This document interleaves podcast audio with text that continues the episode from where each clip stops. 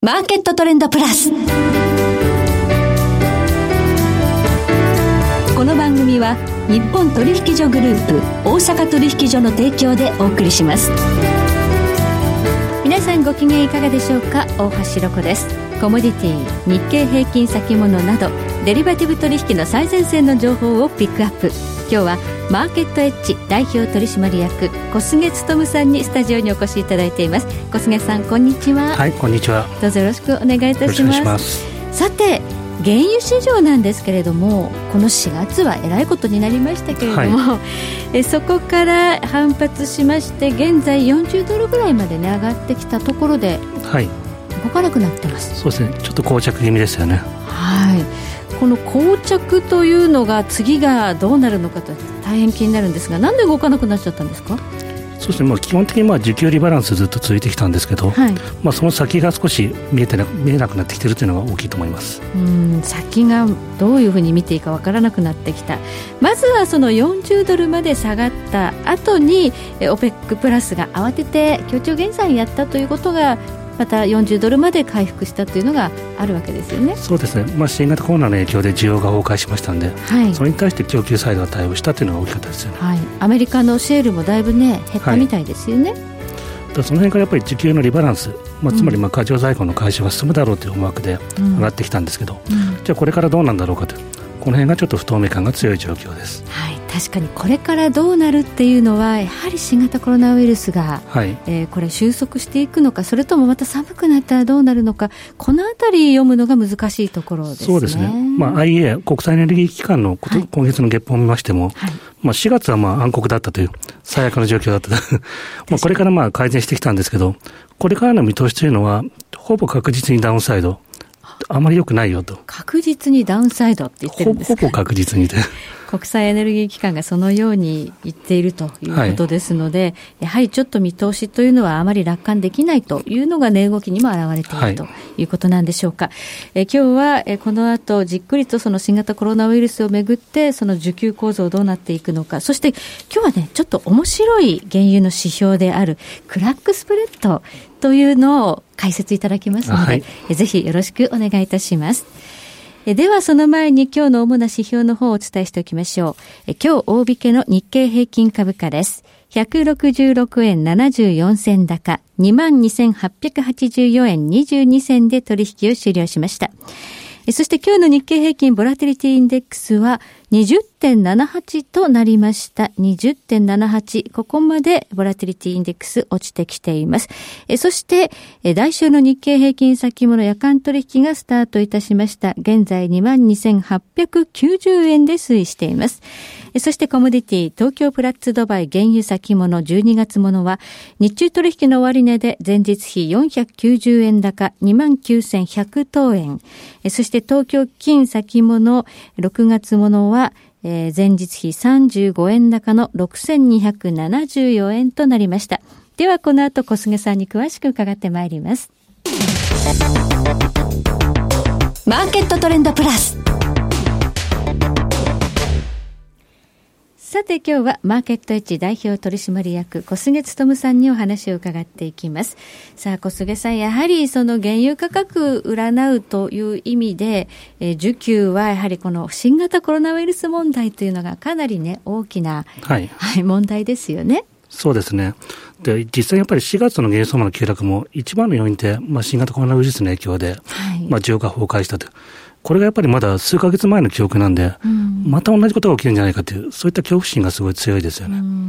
確かにあのロックダウンというのは解除されて、はい、人の動きも出てきたということなんですが、感染状況を見ますと、またこう増えてきているので、はい、これ、制限またされるのかどうかということも大きいですもんね。そうですね、まあ、トランプ大統領とかはもうやらないって言ってるんですけど、えー、じゃあ、これからどんどん感染被害が広がったときに、じゃあ、本当にそれでいけるのかどうかっていう。この辺がやっぱりよく読めないというところが大きいですよね。そうですね。ですから、この、えー、IEA ですとか、あるいは OPEC なんかが先行きの見通しを出すときも、これによって全然見通しが変わるということもあると。はい、これ、ロイターが OPEC の内部資料をちょっと報じたんですけど、はい、OPEC が見てる今、今年の石油需要ってどれぐらいかというと、はい、前年比で日量907万バレル減なんですよ。あ減るんですね、はい、やっぱりね。はい、でこれがもし、もう一回ロックダウンとか行われたら、1200万バレル減になる可能性があるって言ってるんですよ。あら、じゃ桁がちょっと変わっちゃうんですね。300万バレル違うんで、はい、これがやっぱり起きちゃうともう需給見通しが全部変わっちゃうんですよ。はい。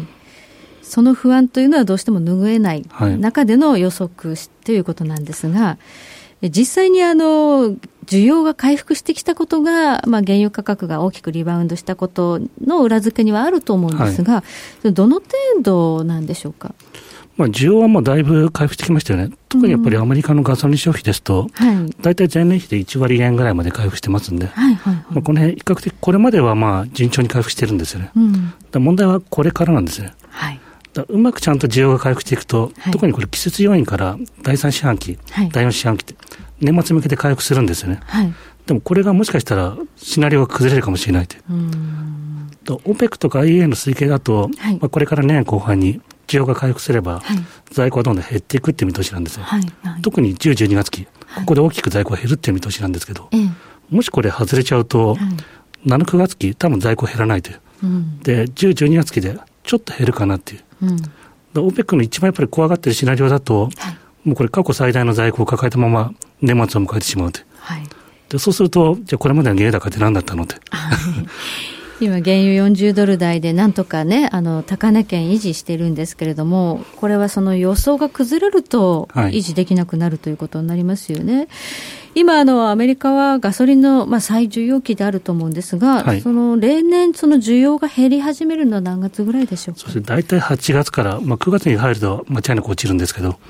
だってこれからって時期なんですね。じゃあもう今日ね、7月の下旬に入ってますので、まもなくアメリカの需要は落ちてくるという時にですよ、はい、OPEC プラス、えー、この4月以降ね、マイナス40ドルまで下がって、慌てて協調減産というのをね、はい、やってますけれども、8月からその減産量を縮小するんですよね。そうですね。まあ、これまで日量970万バレルだったのを、はい、770まで200万バレル減らすって言ってるんですよ。だから実質200万バレルは増産になる、増産ですね。はい。いいんですかね？っていう。これはだから、OPEC の需要見としだと、これから需要が回復していくんで、うん、むしろちゃんと在庫が減るから、だんだんと正常化していこう。まあ、協調減産の出口をやっていっても、大丈夫だっていう実証を示したんですね。はい、でこれはだから、あくまでも OPEC の需要見通しが合ってる場合なんで、はい、間違っちゃうと大変ですよねという。なるほど。まあ、最良のシナリオではそうだけれども、やはりコロナウイルス問題というのがどうなるかによっては、シナリオは崩れると。いうことですね。マーケットも反応しなかったんですよね。はい、この決定に対して。あ、そうですか。裁量増えるから売るわけでもなく、はい、オペックが自信持ってるから買うわけでもなく、うん、結局よくわかんないねという状況ですよね。まあ、ちょっとこの高いところ買い上げるほど、本当にそうかなっていうのは皆さん懐疑的だっていうことでしょうかね。はいそして今回もう一つ別の指標をお話、解説いただくんですが、これ専門家の方だと、まあオイル関係者は皆さん見ているというクラックスプレッドというのがあるそうですね。はい、これはどういうものでしょうか？まあこれ何かというと、まあ原油と石油製品との価格差で、はい、まあどういうことかというと、製油所の、えー、利益のマージンなんですよね。はい。だから原油を仕入れて石油製品を作りますんで、はい、この値幅が大きいほど利益が出ますし、うん、逆に小さくなっちゃうと利益が出ないという、はい、まあ、そういった指標ですよね。はい、要するに需要が旺盛になると、まあ、このたくさんね、石油、製油所稼働して、はい、えー、製品作っても利益になるということですよね。はい、で今、これがどういう状況なんですか？今、これ、すごい低い水準なんですよね。あらで、これ原あ、ガソリンとヒーティングオイル、両方計算しますと、はい、大体去年の同じ時期って、1バレルあたりで23ドル前後。あったんですね。あったんです。はい、で、これが直近どれぐらいあるかというと、大体12ドル前後。あら。大体半分ぐらいですね。要するにこれは、えっと、生成業者のマージンが半分だってことでいいんですか、はい、そうですね、はい、でそうするとやっぱり儲からないもんですから、うん、まあ、生者あんまり動かしても意味ないということで、はい、まあ、原油価格上がってきてるんですけど、実は原油の処理量が全然減ってあ増えてこないと、うそうすると原油の在庫も減らないっていう、ちょっと悪循環に陥ってるんですよ。なるほど、マージンが良くないから、まあ、製油所は製油所の稼働率をあんまり上げられないとい。う状況で、はい、今、どのぐらいの稼働なんでしょうか？今ね、直近だと78.1%っていう数字なんですけど、はい、これ、去年ですと、大体93.1%。そうですよね。今、需要期だったりしますので、ガソリン。本当はドライブシーズンなんで、うん、90%の前半から中盤っていうのが、例年のこの時期なんですよ。78%っていうことだと、やっぱり去年に比べると全然だめですね。そうですね。原油ってなんかすごいなんか、需給環境改善しているようなんですけど、うん、こういった指標を見てみると、実は全然改善してないというのがよくわかると思います。はいなぜこのようなことが起こってしまっているのかなんですけれども。これは結局、まあ、原油が高すぎるか、石油製品が安すぎるかなんですね。はい、そういう歪みが今、そのマージンを減らしてしまっているということで、はい、これはやはりコロナの影響なんですか？そうですね、まあ、原油相場の方は、これから需給見通しが改善するっていう、そういった思惑でどんどん上げてきたんですよね。はい、で一方、石油製品の方は何見てるかというと、足元の実需を見てるんですよね。はい、でそうすると、まあ、改善してるんですけど、まだちょっと勢いが弱いねということで、うん、原油に対してやっぱり石油製品の伸びが鈍いんですよね。うん、でそうすると生成マージンがまあ、どんどん下がっちゃうというか、全然改善しないもんですから、うん、なかなか成長稼働率を上げてくれないという、こういった状況になっています。はい。まあ、原油というのは、まあ、比較的マクロ指標ということで、はい、まあ、マクロの、ね、原油のこう供給と、まあ、需要ということで、えー、見たりしますけれども、製品というのは本当に末端の、はい、えー、実需動向とか、えー、実際にどのぐらい、ね、使われているかというところを非常に敏感に反映するということで、ここに今、ちょっと乖離があるということでしょうか、ね、もうマクロ時期だけ見たら、もう原油ってどんどん上げないとだめなんですよね、本当、はい、それがないならないっていうのは、やっぱり末端の需要がそれに追いついてきてないということですよ。はい。このクラックスプレッドが、えー、現状のように下がってしまっているというのは、過去に例があったんでしょうか？そうですね、直近ですと、やっぱり2008年のリーマンショック、世界同時金融危機というそうですね。はい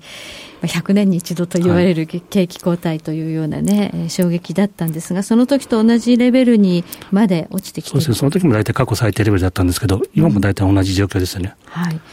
そうなった時に、えー、次に考えられるシナリオというのは、やはりちょっと何かが修正される？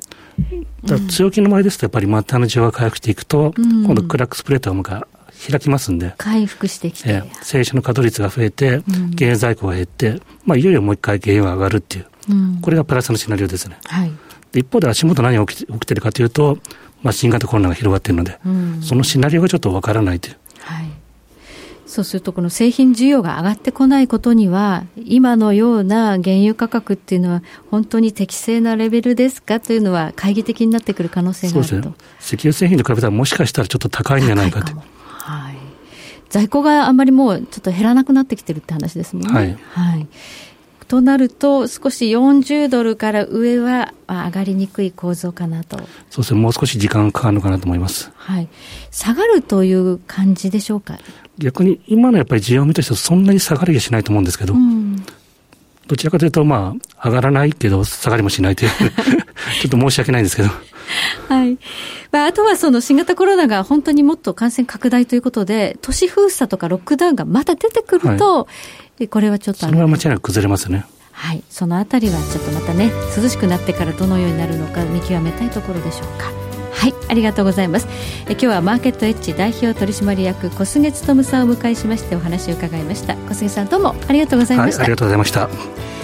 えそして次回は金融貴金属アナリスト亀井浩一郎さんをお迎えし金が分かれば世界が見えるをテーマにお送りいたしますそれでは全国の皆さんごきげんよう